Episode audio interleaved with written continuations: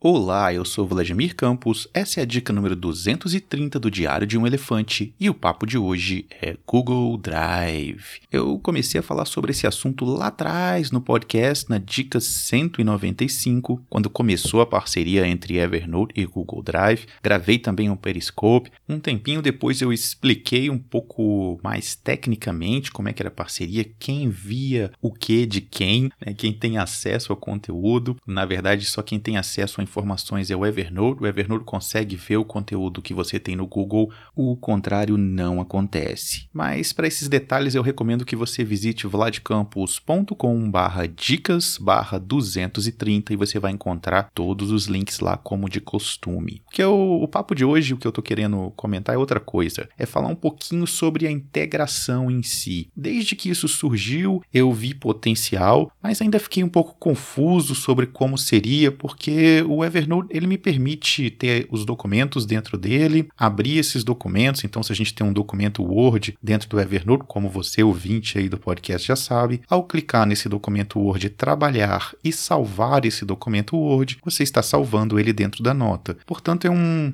é um sistema contido, né? Você não tem problema, você não perde a informação. Se amanhã ou depois você formatar o seu computador ou acessar o seu Evernote a partir de outro computador, você vai ter aquele documento Word, Excel, PowerPoint, enfim, vai estar tudo dentro da nota protegido e sincronizado com os servidores da Evernote. Mas apesar do armazenamento do Evernote ser ilimitado, quer dizer, parcialmente ilimitado, falamos sobre isso recentemente aqui no podcast também, mas enfim, ilimitado, é, o seu computador, o seu telefone, o seu tablet, eles têm armazenamento limitado, bastante limitado em alguns casos. Então, quando você sincroniza conteúdo do Evernote com seus dispositivos, na verdade você está ocupando memória desses dispositivos. Quem é Plus e Premium, é claro, pode é, selecionar que conteúdos quer no seu seu telefone ou tablet, mas isso no computador, a não ser que você use o Alternote, que é um aplicativo alternativo aí para o Evernote. Dê uma olhadinha lá nas notas do podcast que você vai encontrar mais informações. Você tem tudo no seu computador. E aí você está ocupando espaço local e, em alguns casos, muito valioso, principalmente nesses computadores mais modernos em que o armazenamento é pequeno. A solução que eu encontrei foi tirar proveito dessa parceria com o Google Drive. Na verdade, eu já vinha é, é, migrando para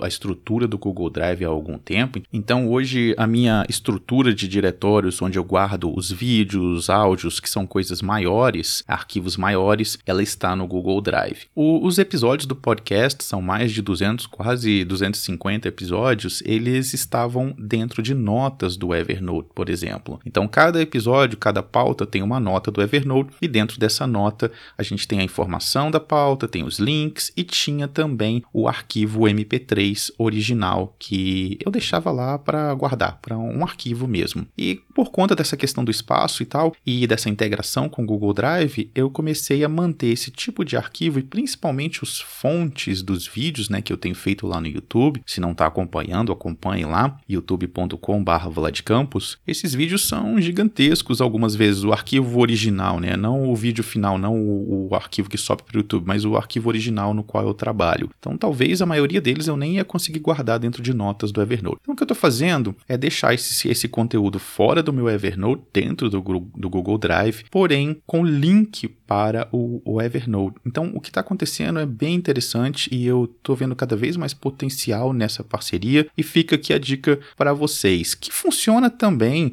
é, no OneDrive, que funciona também no, no Dropbox, funciona nos outros sistemas de armazenamento, só não é bonitinho, não cria aquele ícone que o Google Drive cria dentro do Evernote e também não é tão simples encontrar informação nos outros. Você tem que ir, por exemplo, no, no, se você usa o Dropbox, você tem que ir até o Dropbox, coletar o link e colar dentro da nota do Evernote. O que eu tenho feito aqui é o seguinte: vou, vou dar um exemplo de fluxo que aí acho que vai ficar bem claro o processo que eu faço. Eu gravo o podcast, eu edito o podcast e aí eu gero um arquivo que tem o nome da dica. Eu não coloco o título no arquivo. Então, por exemplo, esse arquivo vai chamar dica espaço 230.mp3, que é a dica 230. Essa dica, quando eu termino de trabalhar nela, eu salvo na, na pasta do, do meu computador onde estão as dicas e essa dica automaticamente é sincronizada com o Google Drive, exatamente como acontece com o Dropbox, tá? E aí, enquanto eu tô. Eu, eu na verdade subo para dois lugares. Eu coloco no Google Drive e depois coloco no, no Squarespace, que é o sistema que eu uso para o blog. E aí elas vão subindo automaticamente para cada um dos dois lugares. Normalmente, quando termina um, o outro termina, porque são arquivos pequenos, não são tão grandes. Então eu termino, coloco a informação lá no, no post, preparo o post. Essa informação, na verdade, eu coletei de uma nota, porque toda vez que eu tenho alguma ideia, eu vou construindo a nota do, do episódio e vou guardando essa informação lá no Evernote. Então tem os links, todas,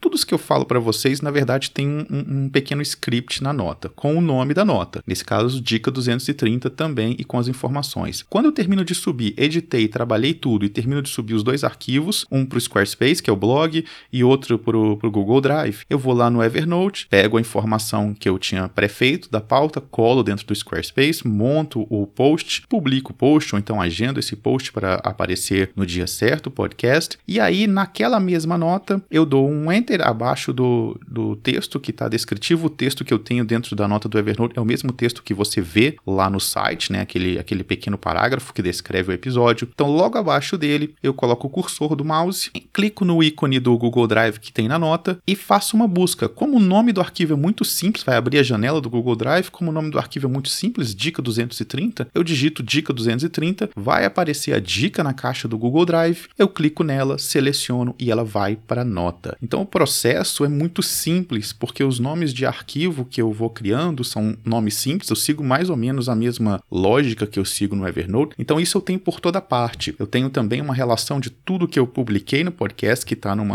e no site e no YouTube, que está numa nota do, do, do Excel do Google, né? Do, eu esqueci o nome. Eu sempre esqueço o nome desses, desses dessas coisas do Google, mas está na planilha lá do Google e da mesma forma está numa nota. Então a primeira nota do podcast, ela é a nota que a primeira, o primeiro episódio do podcast é a nota que tem as informações é, técnicas do podcast, links e um monte de coisas, links para cada um dos lugares onde eu publico, endereço do feed, enfim, todas as informações técnicas do podcast. E essa nota, ela funciona como, ela está marcada como um, um lembrete sem data para conclusão. Na verdade, vou contar um segredo, ela tem uma data sim. Essa primeira nota do podcast, ela tem a data recorrente, quer dizer, não é recorrente que não dá para ser recorrente, mas todo ano eu recorro, eu, eu transformo ela em recorrente.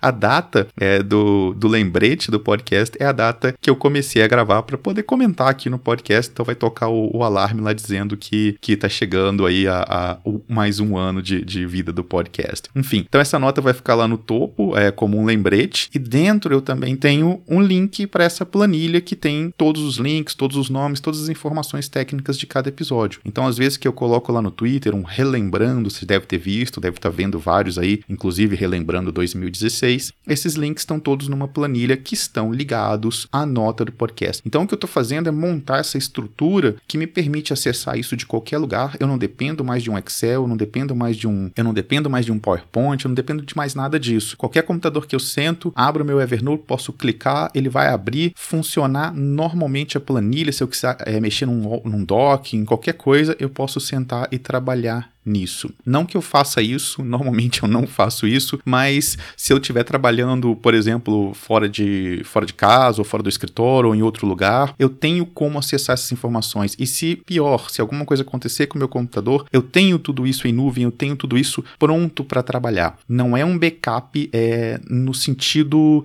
técnico da palavra. Para isso eu tenho um backup normal, eu faço backup, mas é um backup de trabalho, de trabalho imediato. Então eu não paro o meu trabalho, eu continuo trabalhando independente do que acontecer com a minha máquina, independente de onde eu esteja. Enfim, é isso, um episódio mais longo para falar um pouquinho dessa integração do Google Drive com o Evernote. Eu acho que isso ainda vai evoluir bastante. Vejo que no futuro, muito provavelmente, o Evernote vai conseguir começar a é, fazer busca dentro dos arquivos que estão lá no Google Drive. Aliás, isso é uma desvantagem. Se você usar isso, você não vai ter a busca do Evernote procurando dentro de conteúdo do Drive, então fique atento. Se você faz muito isso, não vai funcionar, pelo menos por enquanto. Imagino que isso vai mudar no futuro, mas por hora você perde esse recurso que é muito bom e é muito útil para quem é quem é prêmio, quem precisa disso. Então é isso. Lembrando que esse conteúdo e Tudo que eu produzo de graça existe graças à colaboração de pessoas como você. Se você quiser colaborar, se quiser ajudar, visite vladcampus.com/mais. Um grande abraço e até a semana que vem.